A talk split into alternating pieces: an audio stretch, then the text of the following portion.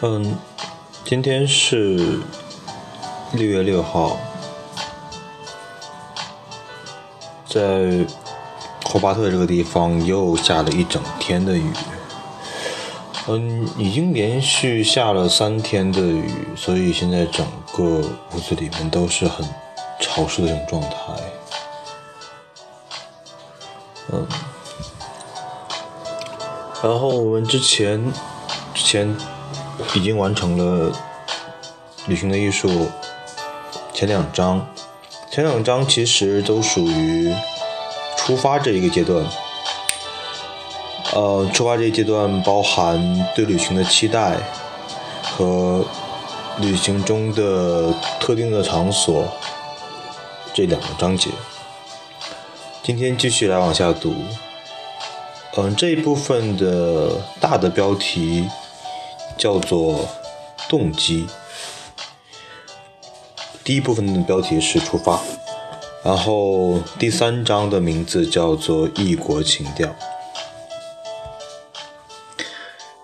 一，嗯，在阿姆斯特丹斯希普霍尔机场下飞机，进入航站才几步，我就被一块天花板下悬着的指示牌吸引住了。这是一个指明通往迎宾客厅出口和转签柜台的方向指示牌。鲜亮的黄颜色，长两米，高一米，指示牌设计也简单。铝制的相框镶着塑料的指示牌，通过小钢柱连接，从电缆线和空调管路密布的天花板上挂下来。指示牌很简单，甚至于太过普通。但它却让我快乐。用异国情调来形容这种快乐，也许有些不同寻常，却是合意的。指示牌上有好几处显出这种异国情调，嗯，如荷兰文的迎宾厅一词中两个并置的 a，还有荷兰文的出口一词中字母 u 和 i 连在一起。除了荷兰文，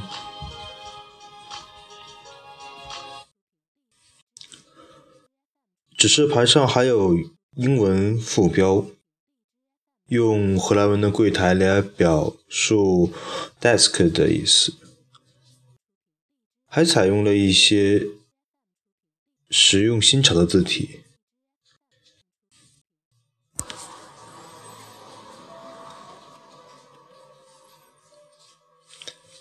这个指示牌之所以让我快乐，原因之一在于它是第一个肯定的见证，表明我已经到达了一个别的地方。它是异国的一个标志。也许对那些不太注意的人来说，这指示牌儿并不显眼，但是在我的国家里，这类指示牌是绝不会以此种形式出现的。首先，它的黄色不会如此鲜亮，上面的字体可能会柔顺些，并更多怀旧色彩。其次，它也不会考虑外国人是否会弄不清方向，不会加上其他语言的提示和副标，而且单从语言上看，指示牌上也不会出现并置的字母 A。这种特别的重复，说不清为什么让我感到自己正置身于另一种历史和另一类民族心态之中。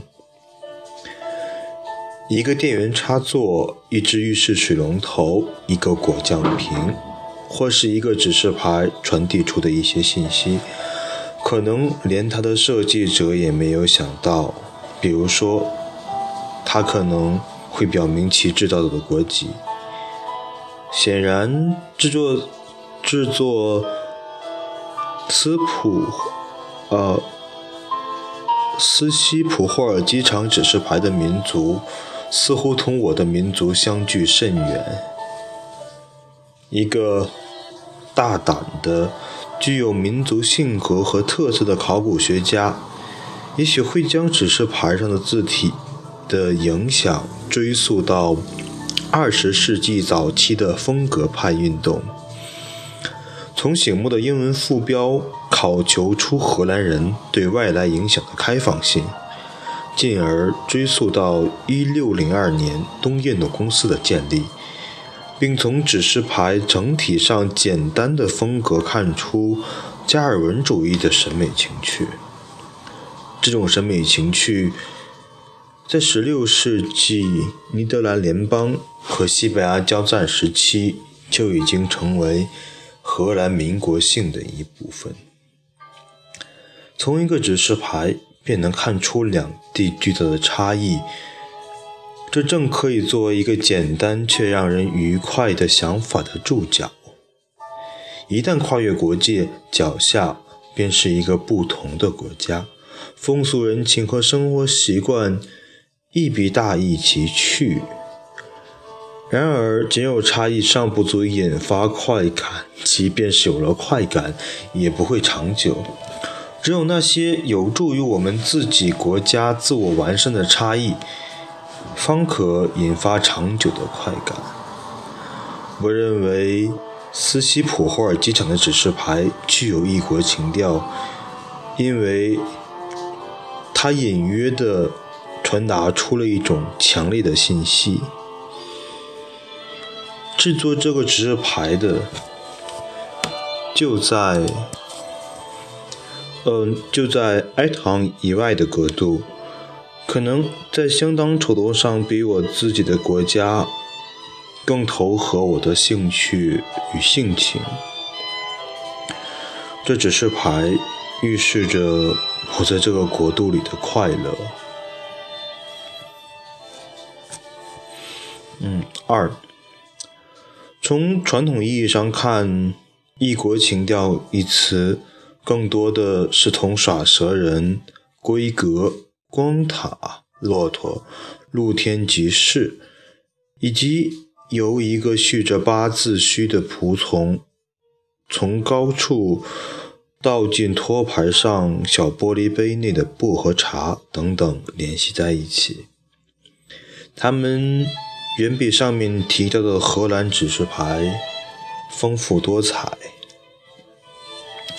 十九世纪上半叶，“异国情调”一词成了中东的代名词。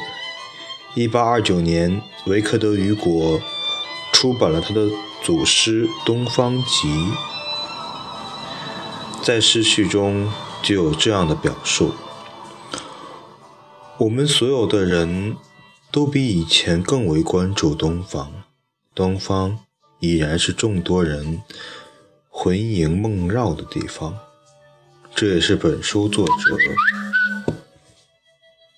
向往之地。雨果的诗具有欧洲东方文学的基本题材，如海盗、帕夏、苏丹、香料和托钵僧人等。诗中的人物用小玻璃杯喝薄荷茶，像《天方夜谭》、瓦尔特·斯科特等的东方小说，以及拜伦的《异教徒》等文学作品一样，他的诗作很快赢得了读者的喜爱。1832年1月，由金德拉克洛瓦。动身去北非，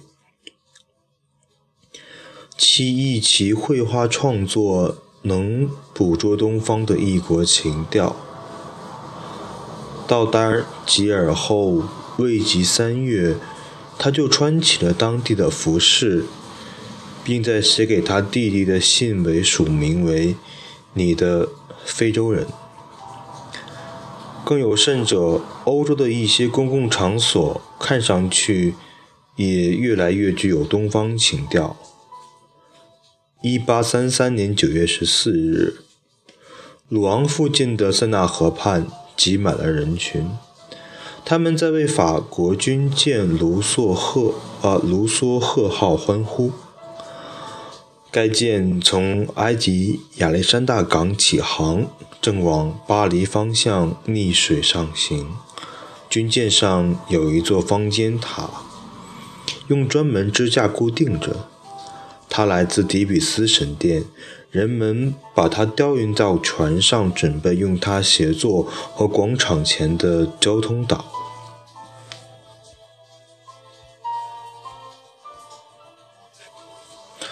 在这群人中，有一位心事重重的十二岁男孩，他就是古斯塔夫·福楼拜。福楼拜的最大梦想便是离开鲁昂。到埃及去赶骆驼，并在后宫中找到一位有着橄榄肤色、上唇带着一丝幽怨的女孩，并为她献出自己的童真。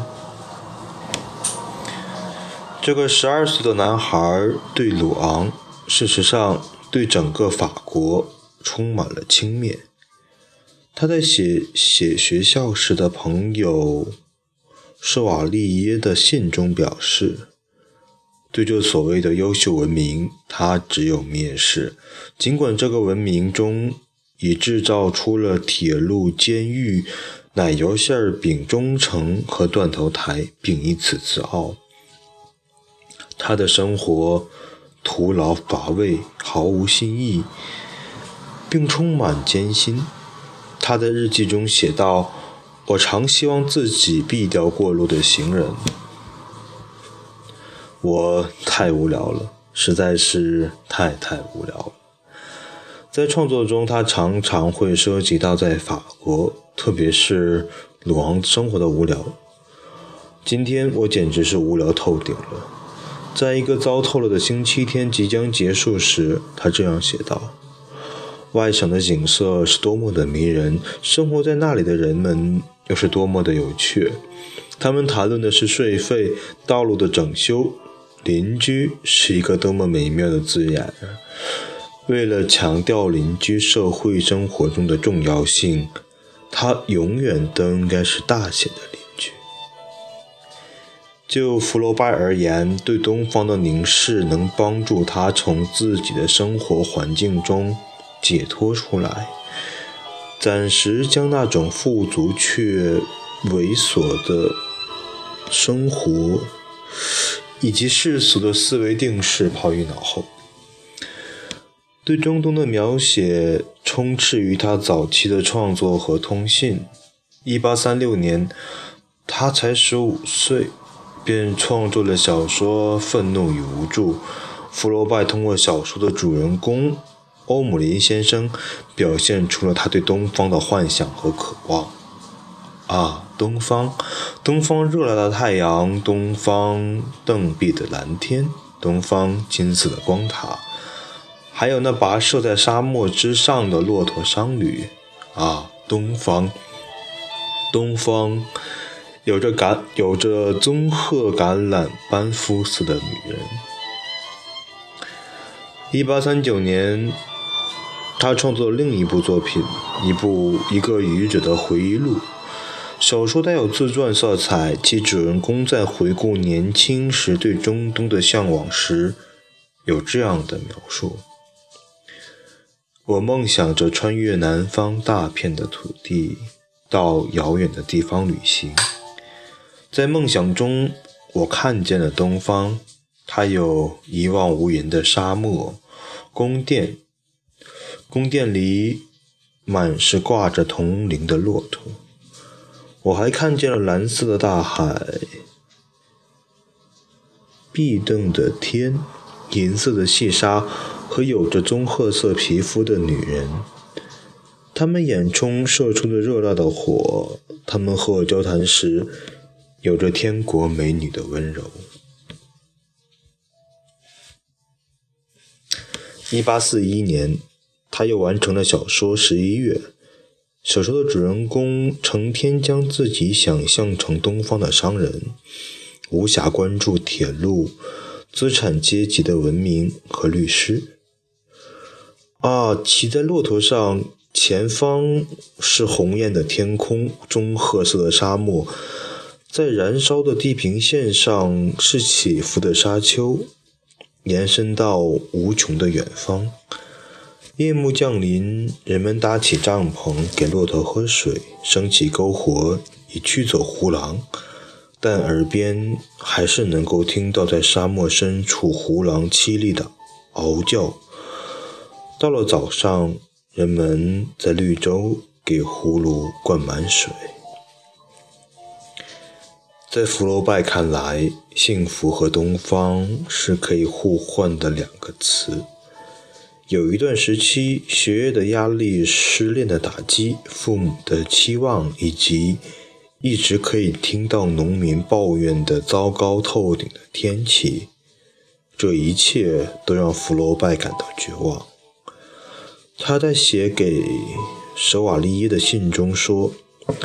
尽管我梦想的生活是如此美好，充满诗意，是如此的广阔，为爱所包围，但现实中，我的生活将会和别人一样单调、愚蠢、中规中矩。我将到法学院念书，然后取得律师资格，最终在外省的某个小镇，如伊沃托或迪耶普。当上一名受人尊敬的地区助地区助理律师，可怜的快要发疯的年轻人，还在梦想着荣耀、爱情、桂冠、旅行和东方。那些生活在北非沿海地区、沙特阿拉伯、埃及、巴勒斯坦和叙利亚的人们，可能不曾料到。他们牺牲的土地，在一位年轻的法国人眼里，竟然是一切美好事物的朦胧化身。这位年轻人惊叹道：“万岁太阳，万岁橘树、棕榈树、莲花，还有那铺着大理石的凉亭。凉亭里有用木板隔成的小间，专供坠入情网的年轻人谈情说爱。”我是否永远看不到那古城里的牧群？在那里，薄暮时分，有成群的骆驼靠着墓穴栖息，还能听到地底下墓穴里国王们的木乃伊旁狼狗的嚎叫。他能够实现他的梦想，因为二十五岁时，父亲突然辞世。给他留给他一笔财产，使他得以摆脱那早已命定的小资产者的生活。从此不必听那些关于淹死的牛的无聊抱怨。他立即着手安排一次埃及之旅。参与他计划的还有坎普，他的好友，也是同学，和他一样对东方充满激情。并愿意将此种激情付诸实践，踏上通往东方的旅程。两位东方迷，一八四九年十月底离开巴黎，从马赛上船，经历了海上惊涛波浪和颠簸后，于十一月中旬抵达了亚历山大。船再过两个小时就要到埃及的海岸了。我们随军需官到了马，到了船头。可以看见阿巴斯王朝帕下的王宫殿。从蔚蓝的地中海望去，它像是一个黑色的圆球。福楼拜在给母亲的信中写道：“太阳正从它的穹顶下落，我便是透过，或者说，正是在正是融化在海面上的银色光辉里。”获得我对东方的第一眼印象。不久，海岸变得清晰起来。最早看见的是岸上的两只骆驼，它们的主人牵着它们。随后，看见的是码头上一些安然垂钓的阿拉伯人。在一片震耳欲聋的喧嚣声中，我们开始上岸了。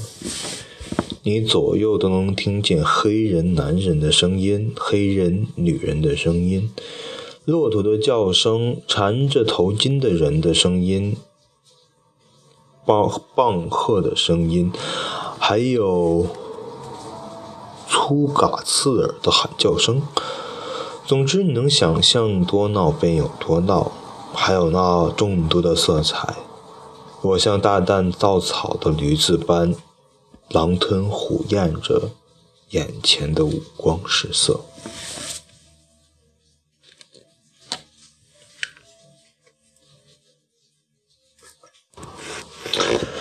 呃，今天直接读了两个章节，两节吧，没想到第二节会那么长，想着还是完整的读完一节比较好，所以花了一些时间。嗯，这一部分在前一节中，啊，作者到荷兰去旅行。他被一块机场的牌子吸引住，机场牌子以及上面的文字，还有机场的装潢，具体的细节可以到插线板的形状、插头的形状、洗手间里面各种东西的设施。嗯，其实这些都可以看出一些差异来，这些差异可以更好的帮助人们去认清一个现实，一个。已经到了一个新的国度的现实。嗯，不过想作者从英国到荷兰的话，其实并没有特别特别大的差异。尽管在不同的国家，但是在我看来还是蛮近的一个旅行。对，嗯，他提到了异国情调，让我觉得。他其实提异国情调这个主要的原因在于，在第二部分他提到了佛罗拜对于中东的那一部分的疯狂的迷恋和崇拜。这个地方的东方并不是指我们现在所的东方，而是埃及那个埃及那那一块地方。因为我的地理学的没有很好，所以说我也。不太清楚具体的，不过他说了几个国家，像是啊沙特阿拉伯、埃及、巴勒斯坦，还有叙利亚，应该是中东那一块。嗯，佛罗拜生于呃在法国的时候，在期待中东的时候，在期待中东的那些风景。他其实生活的时期，那个时期的法国。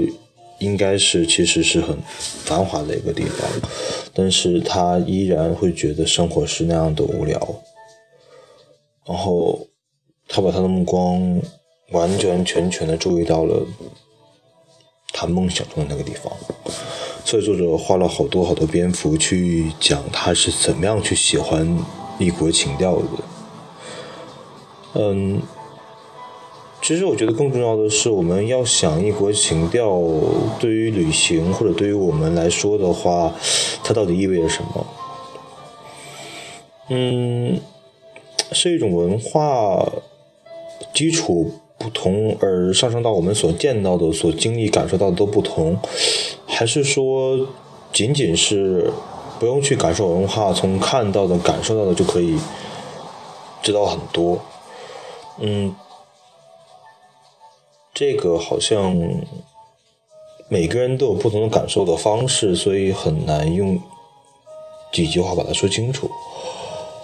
呃，不过可以好好想一个这个问题。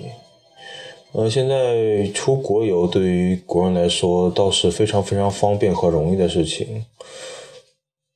嗯，如果说除去一大部分买东西的需求的话。这种不同的体验，那种真正的异国情调，应该是非常受受欢迎的。可能那种兴奋，就像福楼拜所说的，他狼吞虎咽着眼前的五光十色。嗯，当我初到这个国家的时候，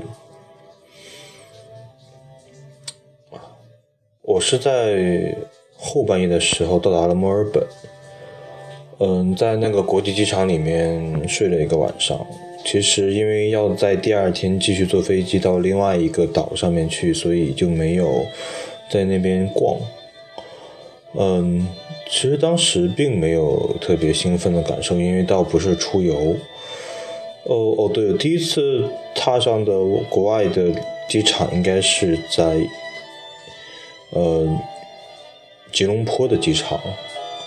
当时在机场里面沿着各种语言的标识牌行走了好久好久才找到，呃，因为在那边是转机，所以才找到另外一个可以登上飞机的地方。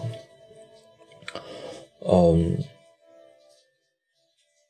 然后因为之前坐飞机在半夜坐到早上，其实非常劳累，但是说要去用心感受什么的，呃，也都不太现实。即便是即便是休息了几个小时，也没有特别特别好的恢复。